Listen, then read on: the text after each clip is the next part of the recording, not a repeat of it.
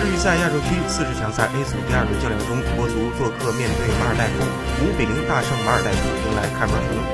上半场较量无锡为国足破僵，吴磊扩大领先优势。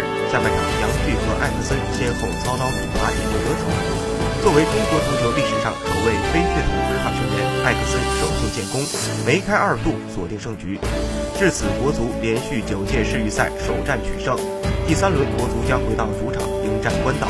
从2001年的世预赛开始，国足与马尔代夫相遇五次，取得全胜战绩，打进二十三球，仅丢一球。